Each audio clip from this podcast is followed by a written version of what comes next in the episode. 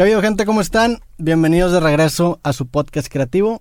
Gracias por esperarnos. El día de hoy rompemos la espera y traigo un invitado que ya tenía ganas de, de traerte al programa, güey. Gracias. Iván, la mole, ¿cómo andas, güey? ¿Cómo estás, señores? Digo, yo normalmente para todo aplaudo, parezco Memo Ríos, pero bien, carnalito, gracias por invitarme a, a tu podcast y agradecerte la invitación. Digo, desde hace ya tiempo, cuando empecé mi canal de YouTube, que ahorita lo volví a retomar, vi que me empezaste a seguir y luego después Sí. vi cosas que hiciste en Facebook y chido, de orgullo de aquí de Monterrey, este, poniendo el ejemplo a todos de que si quieren, el querer es poder, nomás de que se pongan las pilas. A huevo. Sí, sí te estuve siguiendo en YouTube cuando hiciste la serie de Botaneando con la mole.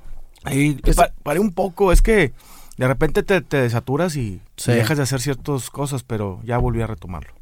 Pero está chido ese programa porque, digo, está entretenido ver y aparte estás promoviendo como negocios locales, ¿no? Sí, ese, fíjate, te voy a, te voy a contar algo rapidón. Ese empecé hace ocho años, ese botaneando con la mole, cuando abrí mi canal de YouTube. Todavía no existía el blog del gordo ni la panza es primero, digo que son cam- camaradas, pero no había nada. Sí. Y yo veía un programa en Estados Unidos que se llama Dinner Drives and Dives. Se llama Dinner and Dives. Que era un vato que andaba en un, se supone, en un Camaro 68 por todo Estados Unidos probando comida. Entonces digo, no es el hino negro, pero yo era fanático de Food Channel y digo, de la comida, por lo que pueden ver. y, y puse a hacer botaneando con la mole. Y yo, digo, estoy en D99 ya, ya te- te- tiempo. Y le dije a un amigo, me ayudas a editarlo. Y al principio mucha gente, por ejemplo, mi, mi primero fue uno que se llama Nómada Menú, que ya tienen estos vatos una, un restaurante muy fregón allá en Colina de San Jerónimo. Pero yo los, el primer botanero con la mole fue de eh, tener un food truck enfrente de Plaza Real, aquí en Gonzalitos. Sí. Y este, y esa cámara con la que grabé, se la compré un camarada en dos mil pesos, me la robaron. Y ¿Con la me- cámara con la que grabaste? Sí, fíjate que grabé, bajé el material y la traían en la camioneta y un día estaba echándome unos tacos y un vato metió, la- de- está enfrente de mi camioneta, pero tenía el vidrio abajo y un vato metió la mano y se la, y pues no le alcancé el vato. Ah, el güey, tú, tú lo Yo viste, lo vi, tú bueno. lo viste robar este... Sí, yo lo vi robar, pero no lo alcancé porque obviamente el Sí. vato era un chirigüillo de en 50 chinga. kilos y yo me- más de 100 kilos no lo alcancé. Y me subí a la troca y ya no lo alcancé. Y me agüité, dije, Y que ahí dejaste los tacos y te subiste y lo perseguiste. Sí, sí. Digo, me ha tocado percibir dos güeyes así y este, y a él no lo alcancé, al otro sí. Pero digo que me da risa porque dije, nah, ve a la chingada, ya no voy a estar botaneando con la mole, ahí muere.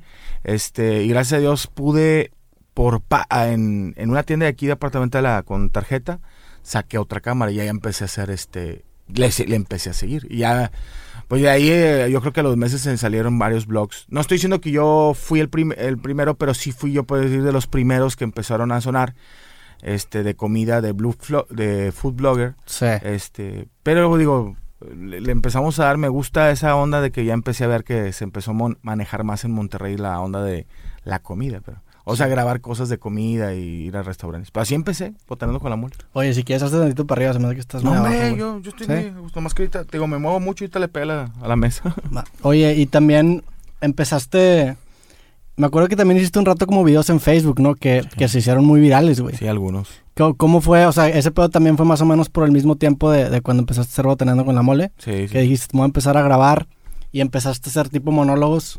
Sí, fíjate, mira, en la comedia llevo yo desde el 2009 por ahí con mi compadre Morocco, este, que empezamos, digo, en radio llevamos más, 16 años, pero empecé a subir pequeños monólogos, yo ya tenía monólogos para hacer de comedia en, en- en stand-up, y dije, los voy a empezar a hacer, o sea, iba a un antro y una situación de un antro, me acuerdo mucho uno que me ayudó que salió el de 50 sombras de Grey, la película y todos, y entonces hice un monólogo de que este pequeño, me acuerdo que duró 5 o 6 minutos en Facebook de que decía yo, pinche vieja, o sea, con todo respeto decía en ese, ya es como somos los regios, este se quejan de que si de repente estás en, en- haciéndole el amor, el amor, le metes una nalgadilla, se enoja, ah, pero ven en el 50 sombras de Grey y quieren que las amarren. Sí.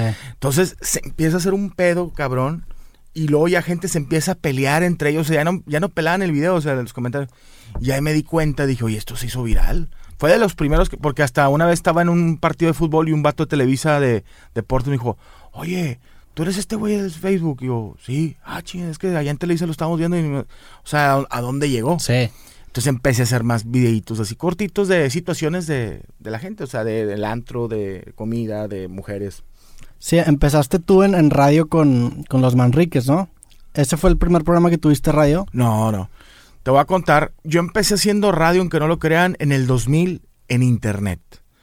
Eh, era, eh, un, o sea, era un podcast era un podcast. O sea, era de los inicios del podcast. Y no estoy diciendo que yo soy el iniciador, pero un amigo me avise, oye, güey, hay un, una convocatoria para hacer un, el internet, pues estaba de la chingada en el 2000. O sea, no era la velocidad Sí. que tiene ahorita. Entonces me dice, va, eh, van a hacer algo de un podcast, no era podcast, un programa en internet, ok. Eh, Adrián Peña es un gran locutor de radio que fue director de D99, de la estación donde estoy. Él tenía ese proyecto, se llama xhap.com, se llamaba. Y estaba en ese programa, en ese, en esa estación de radio por internet, estaba Juan Ramón Palacios, estaba varias, gente que ya hacía cosas y yo no, todavía ni estudiaba comunicación. Sí. Entonces entramos a hacer una hora de radio, mi compadre Morocco, no, Morocco no, era eh, Marlo, un amigo llamado Marlo, que todavía viví, y este el vato, estamos ahí haciendo el podcast, y era de que pasa, nos escuchaban, compadre, 49, 30 personas, o sea, bien poquita gente ahí del TEC, este, y no fue un programa que, que causó revuelo ni nada. De hecho, después de nosotros seguía Juan Ramón Palacios y llevaba a Moderato y a Molotov, pues nos mandaba la chinga, o sea, Sí. Juan Ramón estaba súper fuerte. Entonces yo daba mi celular para que nos marcaran y recibíamos dos, tres llamadas. Pero no está, era un proyecto que, ah, son de, ah, vayan, estaban en la Torre Milenio que está ahí en Garzazada. Y de repente un día, un mes después, o sea, llevamos un mes, o sea, no estábamos registrados ni en, no sé, multimedios que jalábamos para ello ni nada. Llegamos a la entrada y, no, ya, ya no pueden entrar. O sea, se acabó. Los, los- los terminaron sin avisarle, güey. Sí, y ese fue lo primero que empecé a hacer en radio. Este, digo, yo estaba en prepa, creo. Este, sí, no, si no me, si no recuerdo, porque entré hasta el 2002, 2001 en la carrera. Entonces era el 2000, lo primero que empecé a hacer en radio. Ya después profesional más adelante, ¿Qué estudiaste comunicación? comunicación. Porque nunca, o sea, digo, no- tu estilo de radio nunca fue como que la voz muy modulada de locutor. Claro no. ¿Por, por qué no? O sea, sentiste esa... o sea, a mí no me gusta ese estilo de voz, de que llegas a una cabina y está de repente una chava que no habla nada como está hablando, empieza a hablar así, güey. Claro. O sea, ¿por, por qué dijiste que no? O, o dijiste, lo voy a hacer a mi estilo, como una forma de resaltar, o por qué, güey? No, mira, te voy a ser sincero, yo no buscaba la radio, ¿eh? Desde morro siempre quise la televisión, fui muy apasiona- apasionado por la tele, veía mucha tele de niño y siempre quise tener mi programa de televisión y estar en la tele. Cuando yo hago casting para D99 en el 2004, eh, estaba Cablevisión y tenían un canal de cable que todavía existe, de D99, donde pasaban videos. Entonces yo hice un casting y yo entré a tele por cable. O sea, yo hacía, yo presentaba videos. O sea, yo no Sí. era, no entré para entrar a la radio. Obvio, chupaba la radio porque veía a Iván González en ese entonces. ¿Tú qué edad tienes? Tengo 27. Mm, Ponle, no, estaba más morro, porque eso fue hace como, como unos 16 años, ponle que tenías unos 10. Pero Sí. yo, yo seguía con Iván, yo tenía 18 y 19 y veía a Iván González, este, en- se veía la radio y la tele en cable. O sea, la radio era por radio y obviamente y se, y se bloqueaba en, en, en- cablevisión. Y yo decía, esta es la mamada, güey, yo quiero estar ahí. Todavía no estudiaba comunicación. De hecho, ya estaba en comunicación, perdón. Y entro yo a cable. Entonces empecé a hacer programas, estaban muchos, muchos grandes ahí de la radio y gente muy chingona de televisión este, que estaba haciendo y se empezaron a salir y otros cambiaban y me meten a mí yo como estudiante y era nomás presentar videos de, hola, soy Iván La Mole y voy a presentar eh, este Blink 182, vamos. Desde ya te decían la mole. Me decían La Mole desde la secundaria. Este, y después hay una vacante. Me dicen, oye, hay vacante el sábado. A las, o sea, esos horarios que dices tú, es el horario de la fiesta, de 7 a 9, y yo, chinga, güey, no me vale madre. O en los domingos. O salte a la calle a hacer, pero no era, no hacer radio, o sea, yo no era, mi tirada es hacer televisión, pero, carnal, me enamoré tanto de la radio, llevo 16 años siendo radio, o sea, sí, es el- Los Manriques es el programa más longevo de D99, digo, algún día va a tener que acabar, ojalá que todavía falte, pero lo he disfrutado, me ha hecho tantas cosas, digo, lo que soy es por la radio. Sí. Ahorita, a pesar de que hago podcast, tele, cosas en internet, la radio me dio y brinqué poco a poco, fui metiéndome en la radio hasta que me quedé en el prime time, que era en la, en mañana con Morocco, de 6 a, a, a 10, este, en Los Manriques. Entonces empezamos y salíamos en tele y en radio, pero yo nunca busqué radio porque yo decía, yo no tengo voz de locutor. Sí. No hablo así chileno, ¿qué anda, güey, con Y, este, y ten- tengo muchas moletillas y... Pero a la gente le agradó mi estilo, ¿no? También acaba resaltando, o sea, resalta de, lo que ya hay este, normalmente en la radio.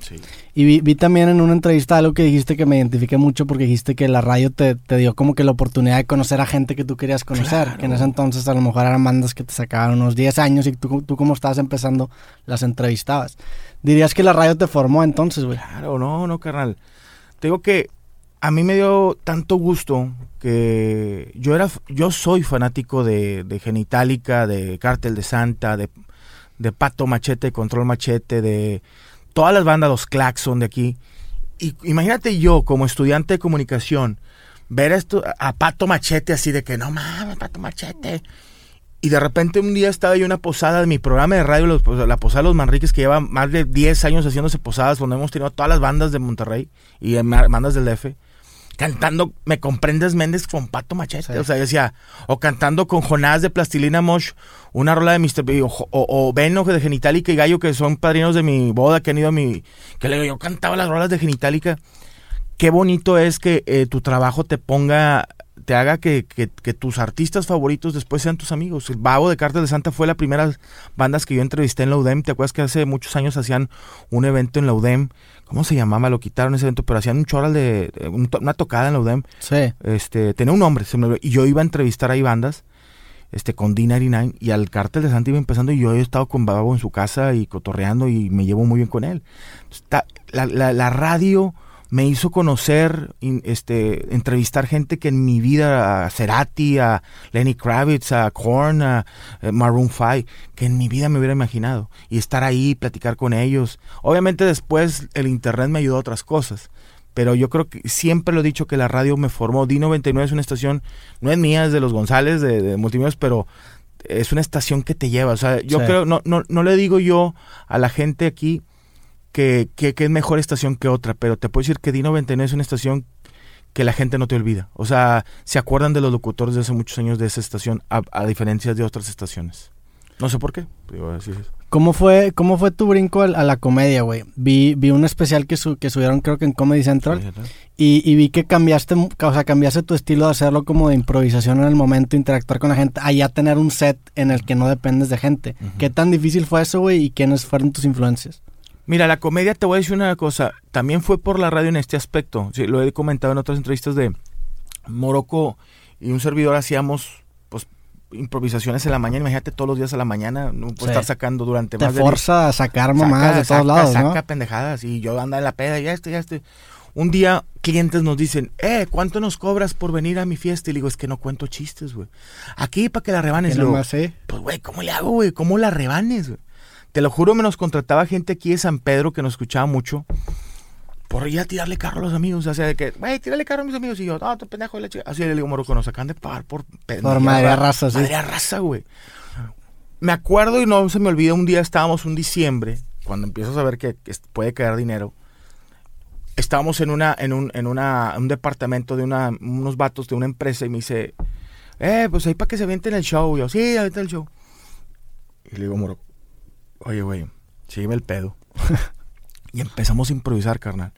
Oye, pues típico la Navidad, que siempre te los pinches regalos pedorros y que quién sabe qué. Y Morocco, como ya me sabía el pedo, él seguía con él. No, sí, este y este. Y empezó. Y improvisamos 40 minutos de algo que no estaba escrito. Eran puras vivencias de nosotros. Y la gente, ja, ja, ja. Y volteó a verlo y le digo, eh, güey, esta es, güey. Sí, por ahí es, por ahí es. Entonces, te voy a ser sincero y no quiero así jactarme de, de mamón ni nada, pero Nunca he escrito nada, güey. Todo lo he improvisado y se me ha ido quedando en la mente. Yo digo que ojalá que no, así no me vaya a destruir la, mente porque voy a valer madre ahí.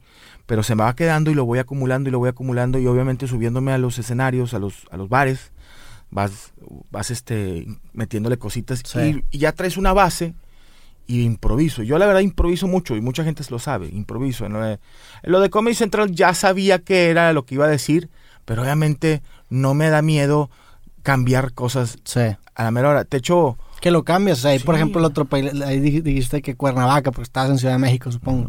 Sí, o sea, sí. Pero digo, esa habilidad de, saber improvisar y tener... O sea, no escribes nada, no tienes ninguna hora de que estos son mis puntos. Nada más es lo sí que... Sí escrito, pero muy ya, pocas ya tienes los módulos que sabes cuándo usarlos. Sí, yo digo, a ver, este, acabo de hacer uno que, que, que lo hice en el foro Didi y digo, lo necesito practicar más. Este, decía, que decía la venta de de marihuana, es, yo saqué un monólogo que, sea, que, había, que fui a Los Ángeles y conocí un lugar donde vendían marihuana para todo y que había una marihuana que era para ir al baño, o sea, del dos. Sí, Que era puro pedo, yo lo inventé, güey. Lo inventé una pacheca ahí también. eh, con unos amigos estábamos cotorreando y haciendo una carne asada. Y una pedita y le digo yo este, a un güey, oye, ¿qué- ¿qué pasaría si hubiera tipos de marihuana de que puedes ir al baño? Una marihuana para no escuchar a la esposa, una marihuana para, para que te corra tu jefe o para que no escuchara a tu jefe. Entonces empecé a inventarlo y lo saqué una vez en un open mic y luego de repente me presenté en el foro Didi y ahí lo aventé. Pero también me salieron muchas cosas improvisadas Sí. y la gente estaba cagada de risa. Digo, ahorita ya no lo he practicado tanto por tal COVID y no hemos pues, podido hacer el show. Pero cosas así, o sea, el de hay uno que, que cuento en, en Comedy Central, que el del baño, que pues yo eso, mucha gente dice, es que Sí. te lo... co-". No, yo lo viví, yo me acuerdo, pues, siempre he sido gordo y que batallé para meterme al baño. Yo siempre me la curo los baños de los aviones que son muy pequeños para los güeyes muy grandes. Y le digo que ahí te tienes que meter de espaldas. Si estás Sí. haciendo el dos, güey, en vez de meterte de frente, pues no te puedes dar la vuelta. Y me jaló, me, me funcionó y, y cambiar ciertas Pero, cositas. pero esos detallitos no los anotas, o sea, no, no anotas de que, ah, un beat del baño, nada más es el que se te quede. O sea, Ya ni, lo voy a ni empezar en a tu hacer. celular o voice notes algo sí, así, sí tengo. Sí tengo en el celular escrito cosas. Lo empecé a hacer después, ya cuando ya empecé a agarrar más, más fuerza con la comedia. Sí. O sea, que ya dije, oye, esto ya puede ser un negocio ya más y que si la gente repite esto se puede enojar. Ya empecé a notar. Pero al principio cuando estaba en bares iba a casas, eh, Sí, era- improvisaba. Improvisaba con Morocco hasta que ya, pues digo, Morocco se, se, se sale de la comedia, yo le sigo. Y ahí empecé a tomarlo un poquito más en serio y obviamente lo agarré en serio por, porque ya hay dinero. O sea, dices Sí. tú, la gente paga por ir a verte. Sí, digo, el- normalmente la- el proceso ese del comediante es muy orgánico porque te vas dando cuenta haciéndolo y luego ya empieza a, a darte cuenta A- de qué es lo que funciona. Como jale. Este, ¿y cómo han sido tus presentaciones de, de stand-up? Sé que le abriste a Franco Escamilla en, en Estados Unidos, ¿no? En varios Sí. shows allá. Y aquí en Monterrey también has hecho tú tus propios shows. Fíjate, yo empecé a hacer comedia este, en bares aquí en Monterrey, bares, el Las Beer House, que ya no existe, y en bares de aquí en Cumbres pequeños, en, en San Nicolás. Un día voy a uno que se llama el Merequetengue y me habla, que está en San Nicolás, me hablan que es un bar de comedia legendario, como el Unicornio, como la Casa de Oscar Burgos, y empiezo a hacer comedia todos los, todos los fines. Morocco se enferma, ya no puede seguir haciendo comedia, y yo le sigo solo.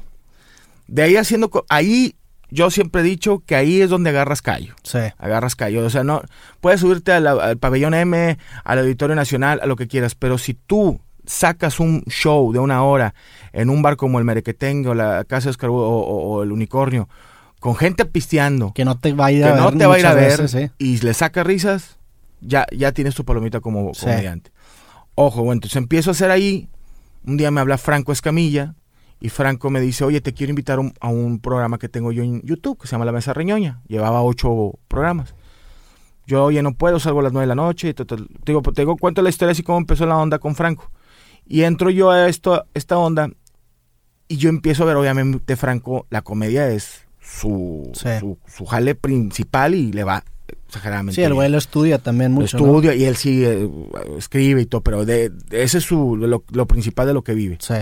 Y desde, desde años, o sea, antes, de- o sea, no él estaba, y él estuvo en radio también, pero su, la comedia era lo importante. Él me tocó, por ejemplo, cuando estaba en prepa, que fue a una, a una de esas fiestas de mi prepa y era el comediante ahí. o Desde sea, él esa- empezó así, sí. casitas y eso. Entonces te digo que empecé, Franco me dice, oye, te quiero proponer a que ya no hagas comedia nomás aquí, de bares.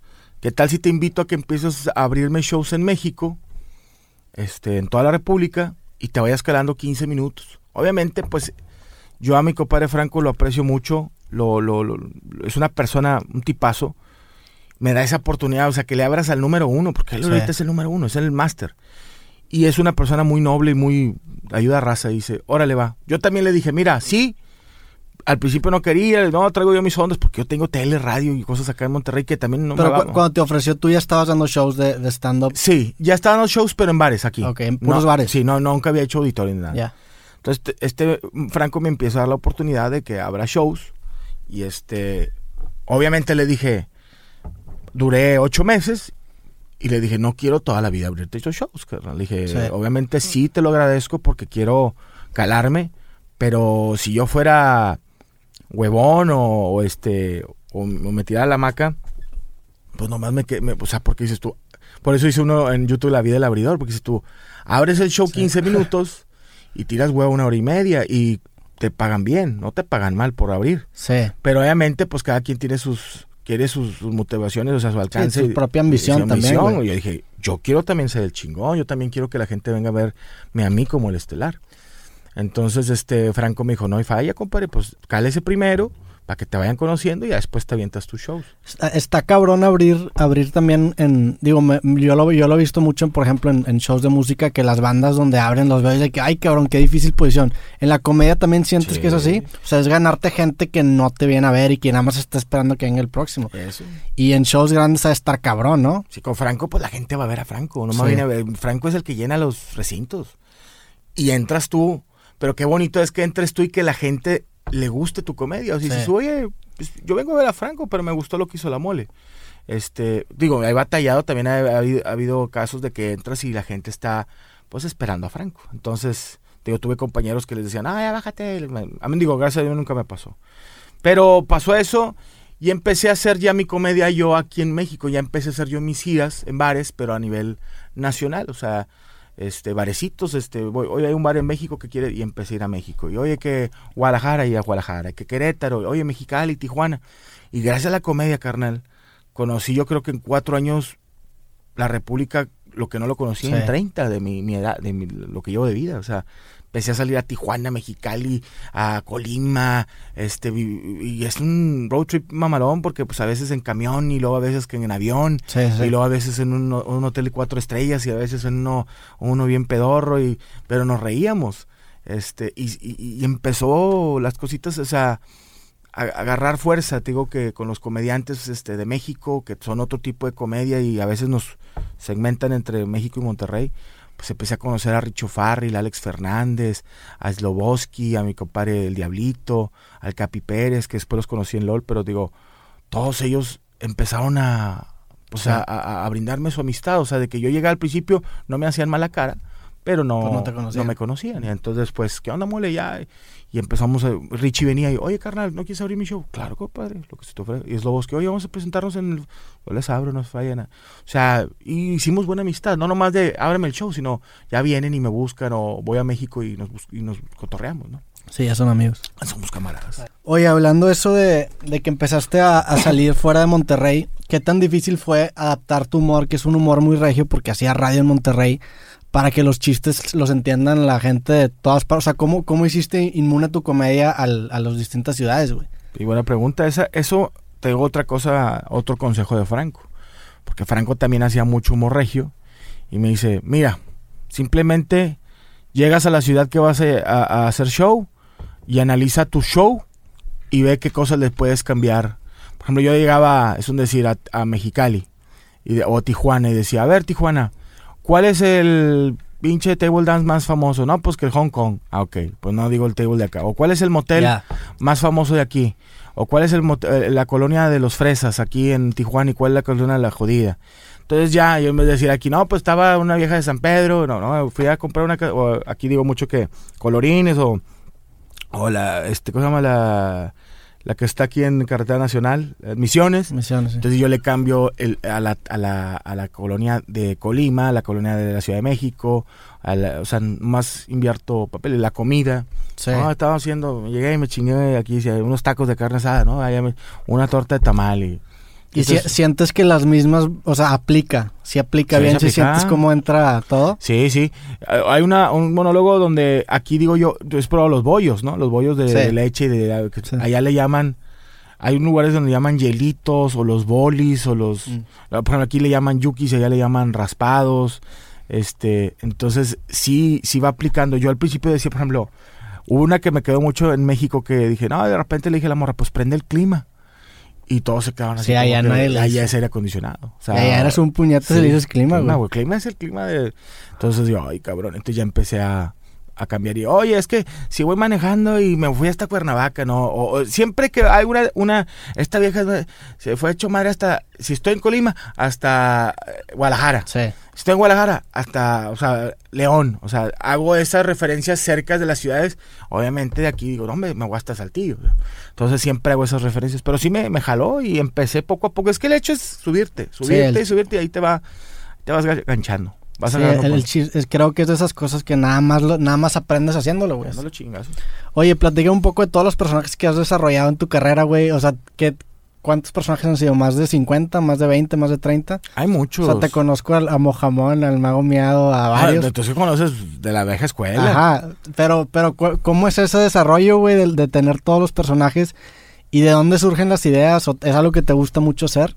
Fíjate, sí, no tengo buena, y siempre me la he curado yo, me, río de, mí mismo, porque yo no hago voces, no soy bueno para hacer voces. Hago, si acaso, dos, tres, o sea, eh, Marquitos o, o eh, el gato GT, o sea, que, es, que, que sí modulo la voz, pero de todos mis personajes casi la, es la misma voz, la mía, además ahí de repente hago más grave o es el mismo tono. Yo empecé a hacer personajes en radio. Empecé con los monstruos maricones, que digo, después los quitamos porque ahorita ya no puedes decir nada de, eso, pero... Tenías lo de los manfloros Era, era algo que los monstruos maricones eran Draculina y Fran Cristina. Eran dos, dos monstruos, o Frácula y Frank gays. Sí. Y los vatos tenían una... Inventamos, todo tenía un sentido. O sea, tenía una, una pistola que se llamaba el manflorómetro. Sí. Y el manflor... Eso lo inventó Morocco y decía, el manflorómetro te disparaba y te, era como el que ahorita te checa la temperatura y te, decía tu nivel de, de, manflorencia. Nunca decíamos de jotencia ni de manflorencia, eres un manflor. Y este, poníamos una rola de, creo que se llama Whitson Sebastian, que Shut Up, es una rola muy gay. Entonces poníamos, y la raza marcaba, y hablaban gays también, se la curaban, porque, de que, a ver, de mi nivel manflor, es que mi amigo, este, siempre que se come un plátano se me queda viendo, y así decía. Hacían referencias de esas. Y luego saqué Josecito y el Huerco, que era la parodia del, del morro y el, ¿cómo se llama? El morro y Pepito. Porque eso era nomás eh, cambiarle el pitch ahí en la radio y se escuchaba como niños, como ardillitas. Entonces éramos la copia de ya dos personajes, este, pero decíamos que éramos los primos. O sea, eh, Pepito era José, o Josecito, y el huerco por el morro. Y luego sacamos... También de locutores, ¿no? Tenían... Eh, madreando a los locutores. era lo que tú decías al principio. la, voz del locutor. la voz del locutor. Se llamaba los locutores juveniles, que madreamos a, a los locutores de las voces este, poperas y hablamos, ¿qué tal? ¿Cómo están? Esto es, eh, aquí, o sea, lo, lo fingíamos. y este, luego sacamos a los elfos raperos, que los elfos raperos eran... ¿Tienes frío la pava? No, yo estoy con madre. No, no, ya jaló el clima, es que se ha, se ha chingado la pila. no, no hay falla. No, los elfos raperos, que eran dos elfos, pero estaban bien locos, eran dos elfos que se creían de eh, bálticos, así de, de, de, pinches tierras medias, pero eran de Durango, güey, y se creían, y se creían raperos. O sea, estaba muy grifo el pedo. Y sacamos a Josito del Huerco. Y luego los que nos pegó mucho, que fue el tío Gamborín y el gato GT. Que es una parodia del tío Gamboín, que es de hace mucho, de los años 90, y el gato GC. Y eh, el tío Gamborín yo creo que fue uno de los personajes más fuertes que nos pegó, digo, a Morocco, que es de Morocco, en radio. Pero luego de ahí brinqué con Poncho a PGB y saqué el magumeado. Sí. Ya traía Mojamón, pero Mojamón era de una serie que se llamaba Méteme Gol con Poncho, no salí con Chavana, pero pues cuenta que estaba ahí de aparador. Y luego salí con Poncho y el magomeado me empezó. El magomeado fue el primer personaje que, me dio para arriba que la gente, ¡eh, mago, mago! en la calle. Sí. Este, y era un mago que no le salían. Ese lo hacía en radio, pero pues en radio no se puede. Sí, es lo que te iba a preguntar. ¿Cómo fue la transición de, radio a tele? Porque pues en radio muchos te escuchaban, pero pues no te conocían. En tele ya te ponen cara y pues ya te empiezan a reconocer más personas en la cara. Digo, de, la cara, perdón. Sí. ¿Cómo, ¿Cómo fue esa transición y, y, cómo la sentiste, güey? Sí, o sea, al principio, digo, pues se veía en cable, pero no, la gente te ubicaba más por la tele y no por, por la radio. Te ubicaban por la voz. Y hacía yo, el mago miado lo hacía yo en la, en la tele, en cable y en radio, pero no, tenía que hacer cosas radiales, o sea, decía, eh, a ver, soy el mago, eh, a, una llamada y un vato, bueno, este, piensa en un número, cinco, ok, ah, no, piensa en un número, uno, y, yo de mamón, este, ahorita que si alguien que vaya pasando por Constitución a la altura de Plaza de Sésamo, vean al come galletas, qué dedos, cuántos dedos está levantando. Yo ya lo había, ya, ya sabía eso, güey, porque pasas por ahí y vas a la raza. Y le tomaba fotos la raza y oh, pues estaba el pinche come galletas apuntando así a uh Plaza César, güey. Un dedo, güey. ¡Eh! Dejabas que ya estaban, ya estaban puestas, pero yo las, yo las ponía ahí. Entonces dije, cuando me dice Poncho, vente para acá, le dije, déjame meter un personaje, órale va. Y dije, el mago miado. Entonces ya empecé a hacerle de que, pues no es nomás radio, no es la voz, hay que comprar el sombrerito, la capita y qué voy a hacer que vean. Y empecé a sacar, pues, pues cosas así de que, de magia pendeja, porque era, era, un, mal mago. Pero ese pago me dio mucho. Eh. Lo llegué a, una vez lo llevé a hacer, eh, fuimos a Brasil a, la, a la Copa del Mundo y, y, la andaba zurrando ahí en Brasil y la gente me da risa porque quería, les daba pena el mago, pero yo le decía, es que eso es lo que quiero, porque aquí como, como a mí no me conocen y ven que la estoy zurrando y no me está saliendo bien las cosas, los vatos les daba pena que este güey la cagó, güey. Y yo, güey, y eso... les daba como... sí, sí, de que pobre vato, porque yo decía, voy a desaparecer y, se me caía y, y todos así y pues no me conocían y yo decía, esa es la reacción del mago. Claro, en Monterrey pues ya sabían que quién era. Y este, y así empezó, empecé a sacar a, pues a, este Marquitos, que también fue uno que lo saqué en Acábatelo, el gato, el gato Jete, eh, eh, ¿quién más saqué? No, pues que saqué varios, eh, Robin Food, que lo metí en LOL también, eh, Marisela, que era una fan. Este, en, ese sentido te han dado mucha libertad en, multimedios de hacer lo que quieras. La verdad sí, carnal. Mucha gente critica mucho multimedios y me tiran a mí por estar multimedios. Es la única empresa en la que he estado desde que salí de la carrera y bien o mal siempre me han apoyado, ¿eh? O sea, siempre... Digo, a lo mejor al principio no se me daban muchas cosas, pero entré en radio fuerte y luego después brinqué a tele. Y ahorita ya estoy estrenando mi programa de televisión y digo, estoy agradecido, digo, y, y, mucha gente ha cambiado de empresas y yo llevo en la misma. Digo, a lo mejor algún día me salgo o me sacan o no sé, pero siempre me han apoyado, carnal. Siempre me han dicho, pues dale, güey. Sí, fíjate que es algo que yo me he dado cuenta hablando con gente este, que ha estado en multimedios que normalmente salen muy agradecidos. Y como tú dices, hay como que un hate muy cabrón a multimedios. Que yo, por ejemplo, hice un video de multimedios hace como cinco años tirando mierda en general a la tele. Y, y, o sea, lo que yo he visto es que mucha gente que sale en multimedios, por ejemplo, me tocó aquí platicar con Aldo Farías, con Sergio Dip, es gente que sale muy agradecida en multimedios y eso me llama mucho la atención, güey. Sí, es una empresa que aprendes, güey. O sea, Aldo Farías es un grande, un Sergio Dip igual, están en grandes empresas, pero pues, es un trampolín fuerte. Yo he seguido ahí, mucha gente, es que ¿por qué no te sales? Porque no tengo la necesidad de salirme. O sea, dije, multimedios, y se los digo, me ha dado la oportunidad de que yo haga lo que yo quiera por fuera y siempre me han abierto las puertas. Oye, voy a ir de show. Dale. Nomás cumple con tu trabajo. O, o los días que no vengas no se te van a pagar. O sea, yo no soy de esos de que, oye, me voy a salir, pero págame completo. No, no, o sea, digo, el día que no venga no me lo pagues. O sea, ahorita, ahorita tu, tu, rutina, ¿qué tanto? O sea, ¿vas todos los días a multimedios? Sí. ¿Qué, qué grabas? Acábatelo. ¿qué estoy ahorita, Lo, es que estoy todo, por ejemplo, en la, en la, en la tarde es Acábatelo, que ya llevo tiempo. Pero, pero grabas de lunes a viernes. Es de lunes, o sea, ahorita vas a ir para Acábatelo. Sí, es al, al, ratito, el Acábatelo. Y luego tengo radio ahorita, no estoy ya en la mañana, estoy nomás de 7 a 9. Pero Perdón, el, el, calostrito. Que es un chingo de 7 a 9, güey. 7 a 9. estás casi todo el día en, en, vivo en alguna forma. No, y carnal, te digo una cosa. Hubo un tiempo, 10 estás años. Más, estás más en vivo que no en vivo, güey. que estaba de 6 a 10 de la mañana en radio. y luego hacía tele. PGB lo hacía como a las. Como a la 1 de do, a 2. Y luego tenía todavía Manríquez de 7 a 9 en la. No, de 7 a 8 en la tarde o 6 a 7, no me acuerdo pero por ejemplo, ahorita voy a tele, y luego salgo a radio y luego hago eh, la mesa reñoña con Franco. Y luego mañana. Hoy también grabas mesa reñoña. Es en vivo, o sea, e, es en YouTube en vivo. Y luego mañana, tele, radio y tengo mi podcast con Franco que se llama Los Somos del Universo. Y por ejemplo, a veces tengo entrevistas así como, contigo. El, el, viernes hago unas cosas con Jordi Rosado para México. Este. O sea, y luego, por ejemplo, mañana martes yo tengo mi programa que se llama Buenas noches, Don Femat, que sale en el canal de YouTube de Multimedios Privados. Ah, sí lo he visto. Está chingón, felicidades, Gracias, hermano. Llevas, poco tiempo con eso, ¿no? Llevo seis meses. Sí, sí he visto algunos capítulos y está chido el formato. Va, y la gente le gusta. Ahorita tuve el chavo de, de, Netflix, el que sale bailando el Ulises. Ah, sí vi la película ya. Sí, y lo entrevisté y muy chido. Pero, por ejemplo, ya sale a tele abierta este viernes que viene o sea, yo empecé, ahí me dijeron, ¿qué quieres hacer? Esto, ahorita no se puede en tele. Le dije, dámelo YouTube. Le dije, pues tienes dos millones y medio de suscriptores. Es lo que te decía, el, potencial de ese tipo de programas en internet está cabrón, güey. O sea, puede ser un programa que, que en YouTube se haga grande, güey.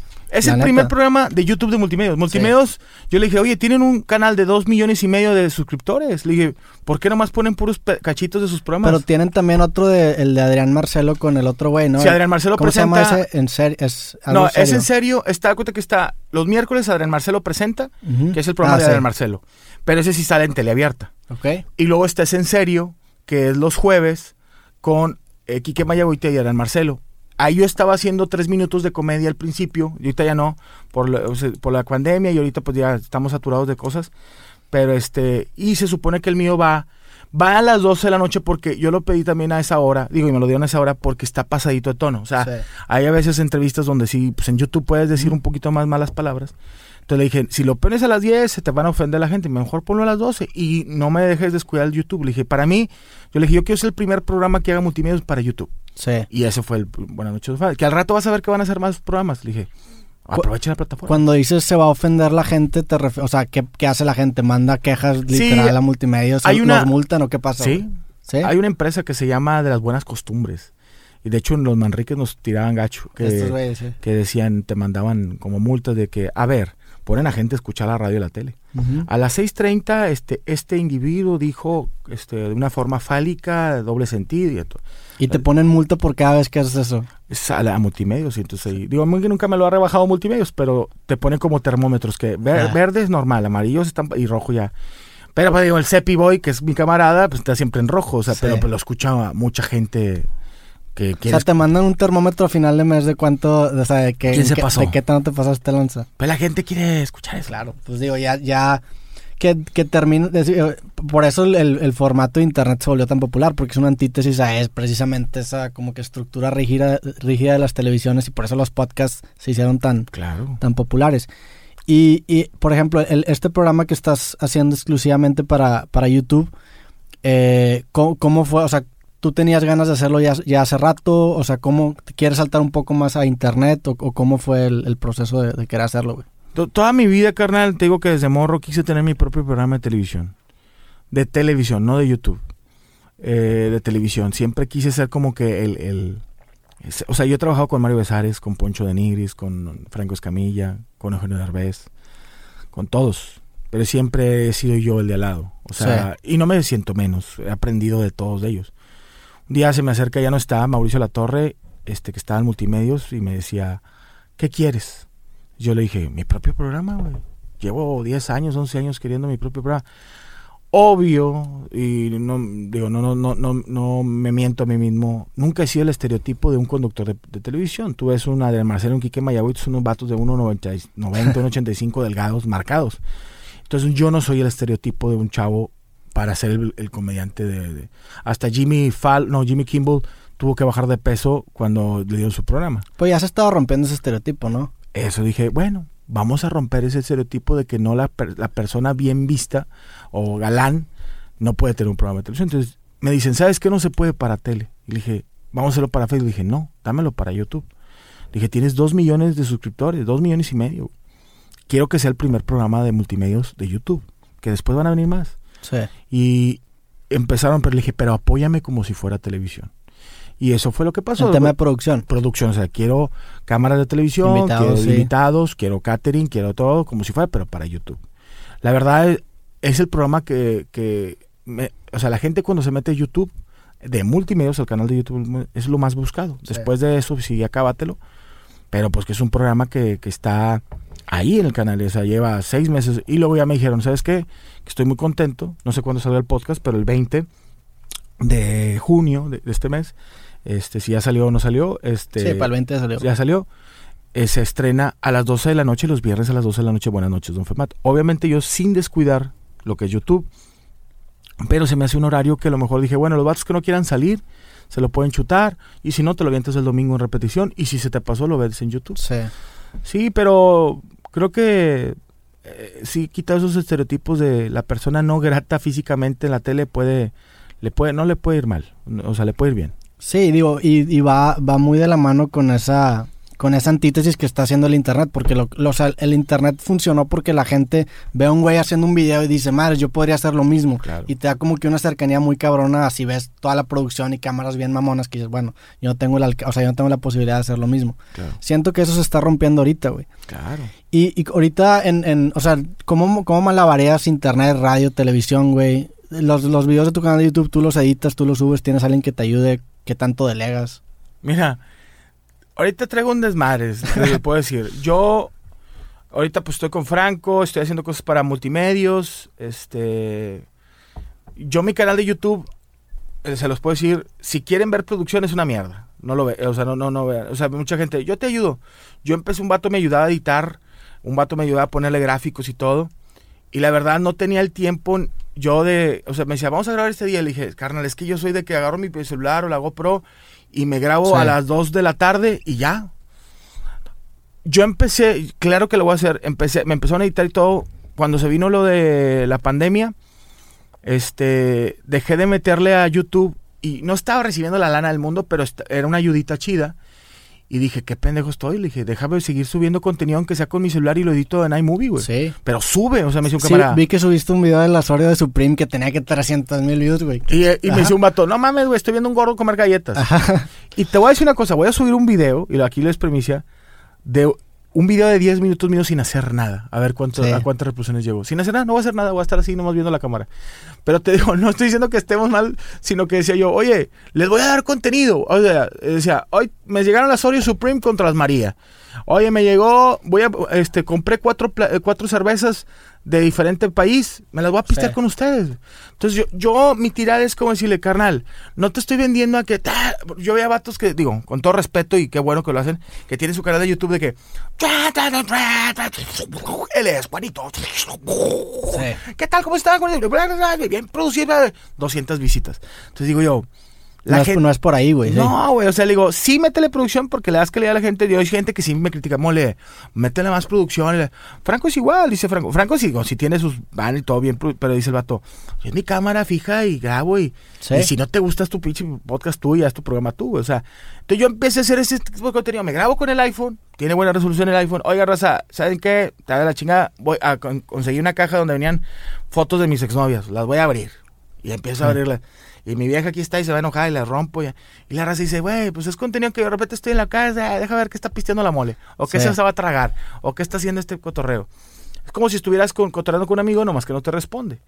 Y digo, obviamente, hay cosas que te jalan. Y hay, cosas que, no. Hay gente que dice, no, no me gusta ese tipo. Ah, bueno, sí, sí me gusta, yo sí lo voy a ver. Sí, a fin de cuentas el equipo realmente acaba resaltando lo, el, la sustancia del contenido, pues el contenido no, no tiene, o sea, si el contenido es bueno, pues, si lo grabas con tu celular, si le metes producción le va a ayudar, pero si el contenido es malo o, no llama la atención aunque le metas toda la producción, digo, es la frase esa de que aunque la mona se vista de seda, es el mismo pedo con el contenido, aunque le metas la mejor producción, si no da risa o no te entretiene, pues no va a servir de nada, Y conocemos bastante gente. Y, te enmascaras en pum, pum, pum. Y, de, pues, cortes, y 100, 100 visitas yo pues métele más contenido, güey, métele otra cosa, no tanta edición. Que eso, digo, creo que es algo que te da mucho la comedia porque te forza a hacerlo, güey. Entonces cuando ya lo haces, ya, ya te vuelves bueno.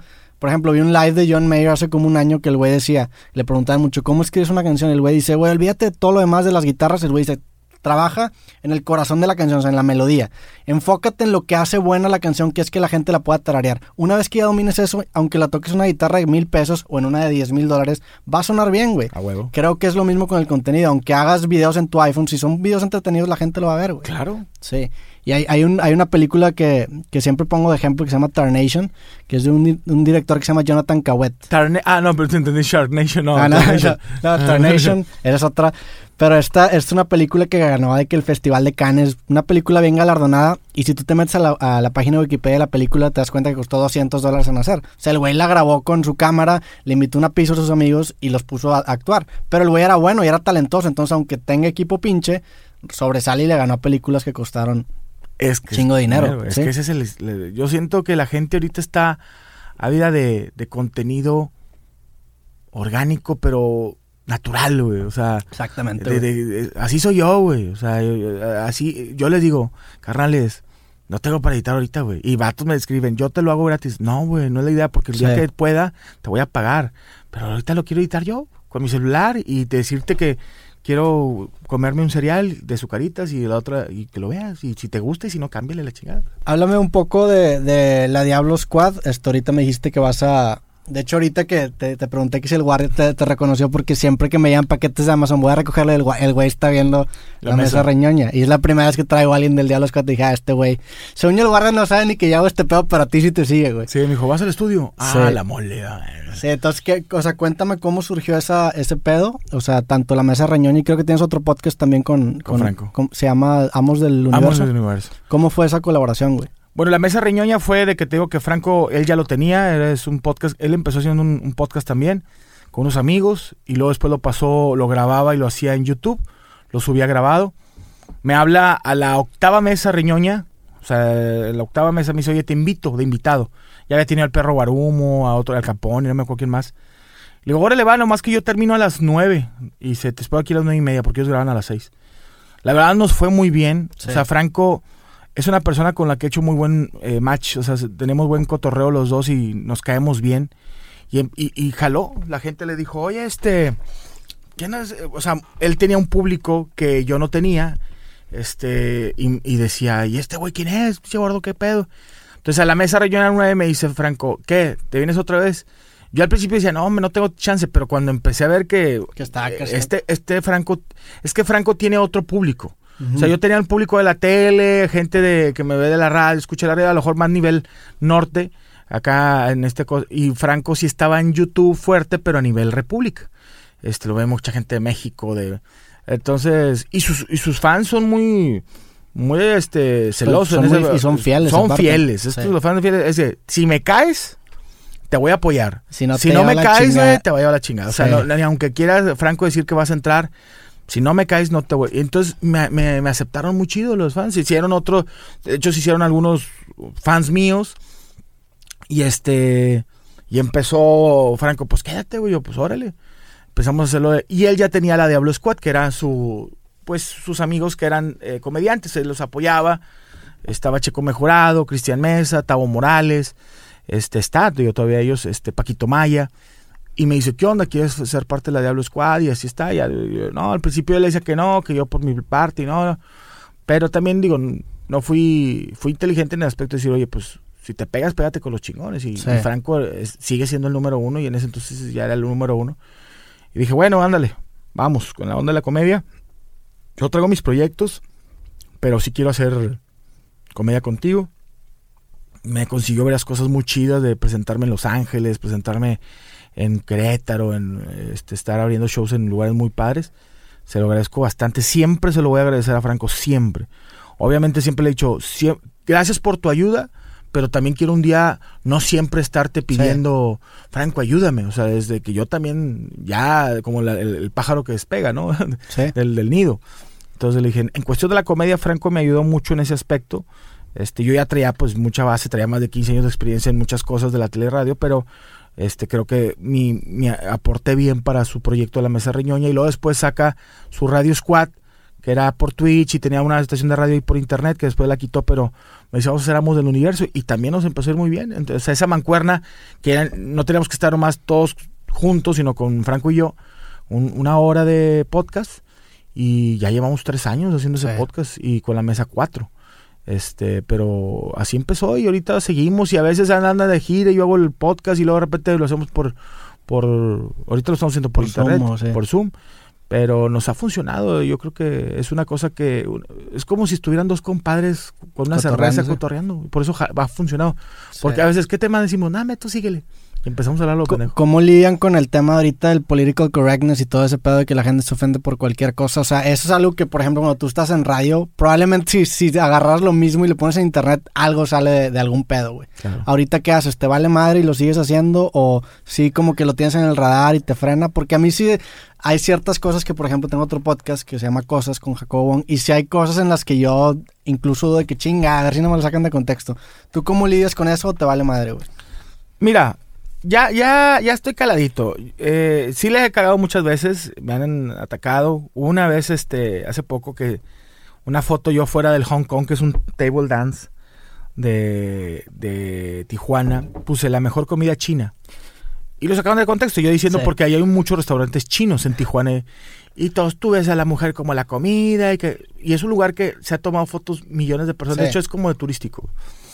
Este, hasta morras, este, una morra me atacó como una diputada y me puso ahí, ah, que tú y que, que, que, cerdo. Y, y, mujeres que trabajan ahí me defendían, me decían, güey, yo ojalá ahí gano con ganas y mantengo a toda mi familia y no hay nadie te, te, Pero aunque fuera una madreada eso, pues es parte de la comedia. Sí, o sea, y luego dice todo, es comediante, güey. O sea, no, me justi no se justifica porque sea comediante que pueda decir lo que yo quiera, pero digo, tengo mis límites, pero les digo, oye, ríanse, güey. O sea, digo, yo obviamente no toco nada de me cae gordo los temas de la pederastía o este cosas así muy fuertes, cuestiones de niños y eso, pero cuando es cuestión sexual en cuestión de hombre y mujer, pues es, así es mi, entre los esposos y se pelean y pues hablo de eso y hay gente que, ay, ¿por qué dijo eso? Y que por qué comenta eso y del table.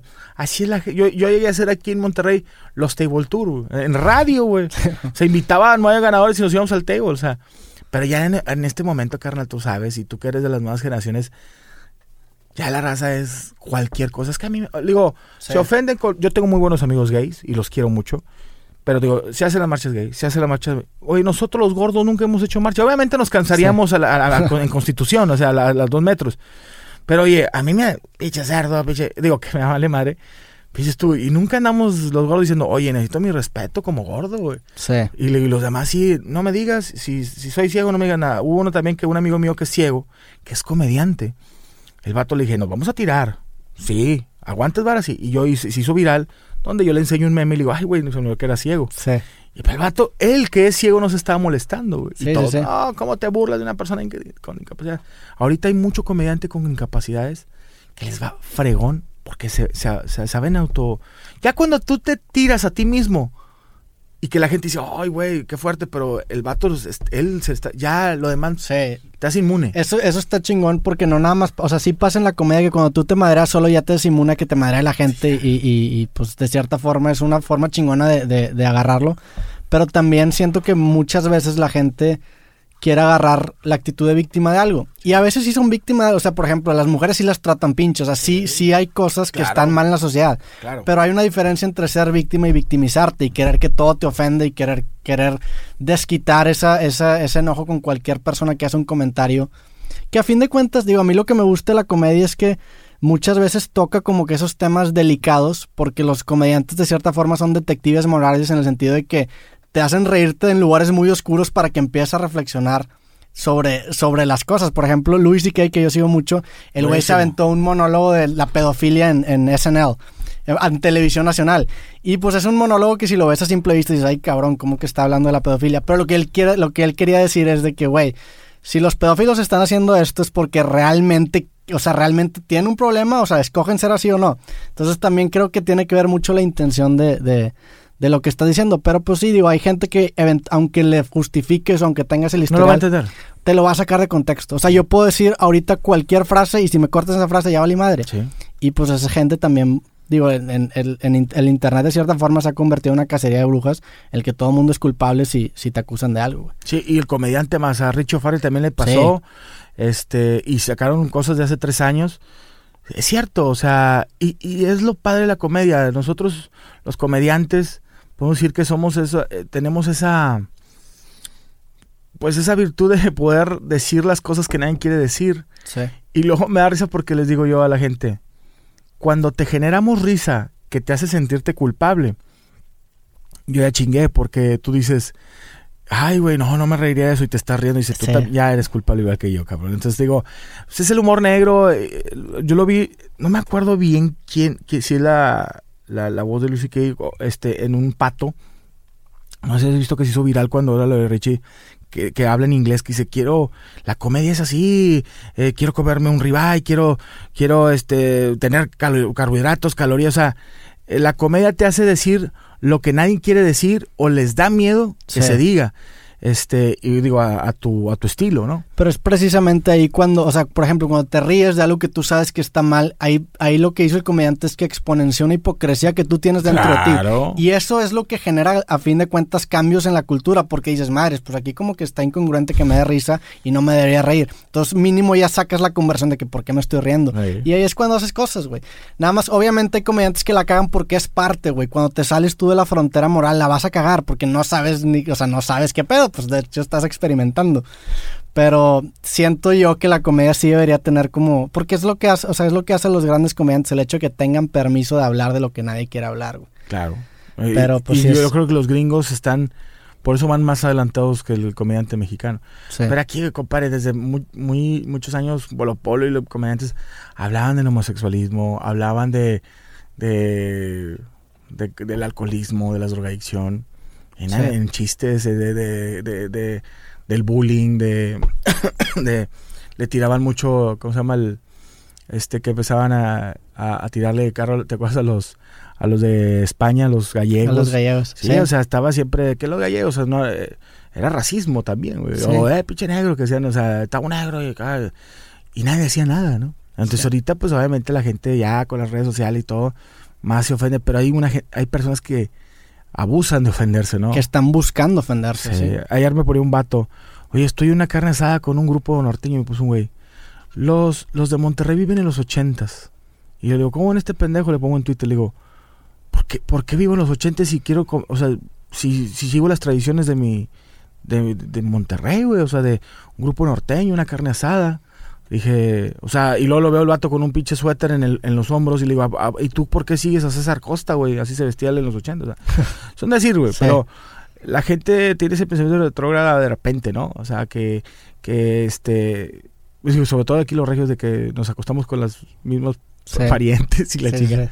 Pero nada, ya, ya, ya la gente cualquier cosa le, no, les, no les embona. Pero les mando un saludo, como que a los, los ¿cómo dicen? Haters. Sí, digo, también, o sea, obviamente hay, hay cosas que tienen que cambiar dentro de la sociedad, pero yo sí soy de la idea de que puedes reírte de todo, güey. O sea, puedes reírte de las cosas. A fin de cuentas, el hecho de que tengamos comedia y seamos capaces de reírnos, pues nos, nos pone, o sea, los mexicanos nos reímos o celebramos la muerte. O sea, esa, esa contradicción está chingona, güey. Pero sí, a mí, por ejemplo, me causa mucho pedo cuando sacan chistes que, que dijiste hace 10 años y te lo ponen en un contexto ahorita. A mí me pasó una vez, me sacaron un tweet de hace no sé cuántos y pues obviamente la gente se me fue encima. Y es bien fácil ahorita estando en el presente juzgar al pasado con tu contexto actual. O sea, es bien fácil condenar la ignorancia del pasado con la sabiduría del presente. Porque pues ahorita ya sabes que está mal y en ese momento no sabías. Si tú te pones a leer la literatura de que clásica de, de los gringos, son puros racistas y saben las palabras más cabronas. Ajá. Pero pues en ese momento no habían reflexionado sobre eso, güey. O por ejemplo a Jimmy Fallon que le sacaron que hizo blackface y le llevó la chingada o a... O a, Chappelle o a, Chappelle. O este Chris Rock, ¿no? No, no fue a, a Kevin Hart. Kevin Hart. El de los Oscars, sí. Sí, ese tipo de... O sea, el, el, el, agarrar algo en un contexto diferente y juzgarlo ahorita es lo que se me hace una mamada. Güey. y la gente así es. Ahorita trae ese deporte. ¿Qué es el pedo del internet? El pedo del internet es que si te retuitean algo que tuiteaste tú hace 10 años, parece que es de ahorita. Y es el pedo que el internet como que aplana la dimensión, la dimensión tiempo, entonces de que, güey, pues ahorita hay que juzgarla y solo cagada. Sí, a huevo. Pero pues sí, o sea, tú, tú en ese, en ese sentido, que te cuidas, porque aparte, ¿cuánto, o sea, ¿cuántas horas estás al aire? Obviamente vas a ir pendejadas. No, no, cara, no me cuido. O sea, tú acá te decir, o sea, si sale algo del pasado, la gente sabe que así soy. Y siempre se los he hecho saber. Carnales, así soy. O sea, soy chilero, soy, digo, obviamente me encanta mi trabajo y todo, me gusta la cerveza, me gusta la música norteña, me gusta cuidar a mis hijas. Yo nunca voy a dejar de hacer lo que a mí me gusta. Y, o sea, hay vatos de que yo opino que opinan mis huevos, cabrón. Pon tu pinche, o sea, saca tú tu opinión. saca tú tu yo opino que tu programa deberías de hazlo tú, güey. Sí. Te voy a poner un comentario. esa es la, frase deberías, es la frase más cagante que te pueden contar. mis huevos, güey. Así yo les digo. Hace poquito te voy a hacer un comentario. Y no es de mamador. Yo venía y me iba a comprar un 6 de cerveza. La cheve está en 500 pesos el 24. Yo traía cuatro billetes de 100. Digo, cinco billetes de 100, perdón. Este, y dije, ¿sabes qué? Sí me la puedo comprar. O sea, pero voy a regalar cinco billetes de, de 100. ¿Por qué? Porque se me hinchan los huevos, discúlpame, pero se me hinchan los huevos. Me paré en un, en un crucero y un vato, un señor ya grande, señor, y lo grabé en Instagram, tenga, Dios me lo bendiga. Y luego un niño, ten mi hijo, Dios me lo bendiga. Lo hice porque soy también influencer y dije, oye, si me grabo pisteando y, emborrachándome, pues también me puedo grabar ayudando a, al prójimo con 100 pesos. Te lo juro, recibí, no sé, 200 comentarios buenos y los 5 comentarios malos que recibí te va haciendo como la gente de pendeja. Dice un vato, 100 pesos, güey, pinche culo. y le digo yo, cabrón, pues tú, le dije, grábate tú regalando 200 y te subo mi, a mi Instagram. No me critiques, güey. O sea, la gente ahorita es, no ve de que, oye, qué buena onda, somos este señor con esos 100 pesos se compra un pollo asado y come hoy. No, dicen, ay, no, pinche culo, 100 pesos y este güey sale en la tele. Sí. Y regalas un millón. ¿Cómo despilfarras un millón de pesos, güey, sabiendo tanta? Bueno, no le das al gusto. Y luego vayas de, ¿para qué lo subes? Quédatelo tú. No, cabrón, no soy tú, güey. La gente quiere saber lo que estoy haciendo, güey. Tú si te lo quedas tú, nadie, te, lo llevas a la tumba y nadie se va a saber, güey. tienes tres seguidores, cabrón. Yo no me lo quiero quedar.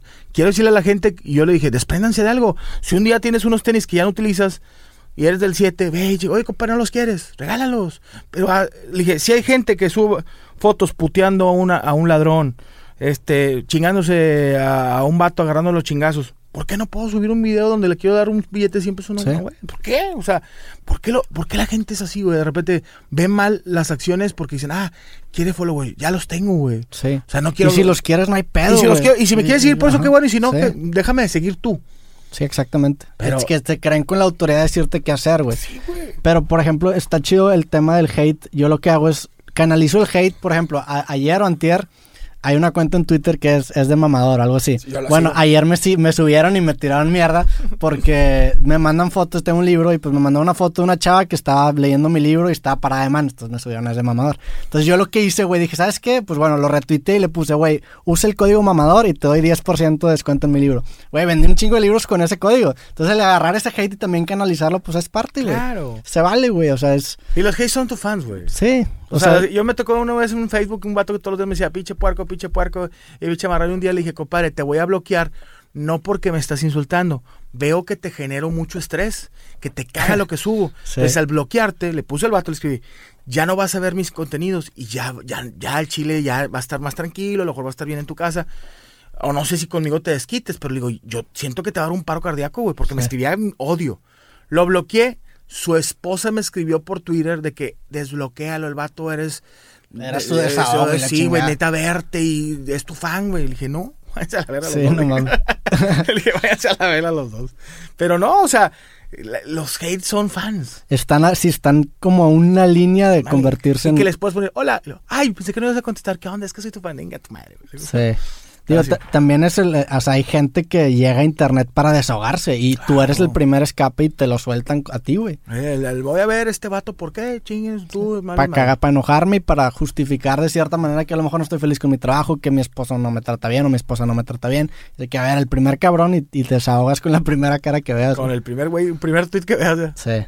Oye, cuéntame qué proyectos tienes ahorita en el, en el futuro. Ya me dijiste que empezaste tu programa hace seis meses, que lo estás haciendo exclusivamente en YouTube. ¿Tienes algo, o sea, alguna otra cosa que vayas a sacar? Mira, yo en diciembre eh, participé en un proyecto que se llama LOL de Amazon Prime, sí, donde me metí con, con no me metí, entramos a una casa, varios comediantes, no gané, ya salí ahí en Amazon Prime.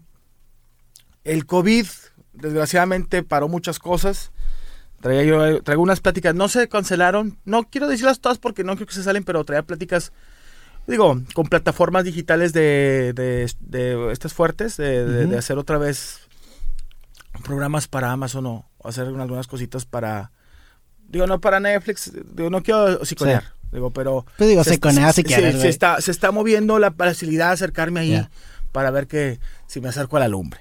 Este, también había la posibilidad, a lo mejor, digo, no sé si se va a hacer después lo de entrar otra vez a LOL, este, pero no sabemos, o sea, digo yo... ¿Cuántas temporadas van? Van dos. Van dos. Tú estuviste en la segunda, Yo estuve en la segunda, viene la tercera, no me han invitado. O sea, te estoy diciendo, no, no he recibido ni nada, pero pues yo estoy haciendo mis pininos para, eh, pues aquí andamos. Ah, aquí tallamos Amazon en el clip. Aquí andamos, pues si se les ofrece.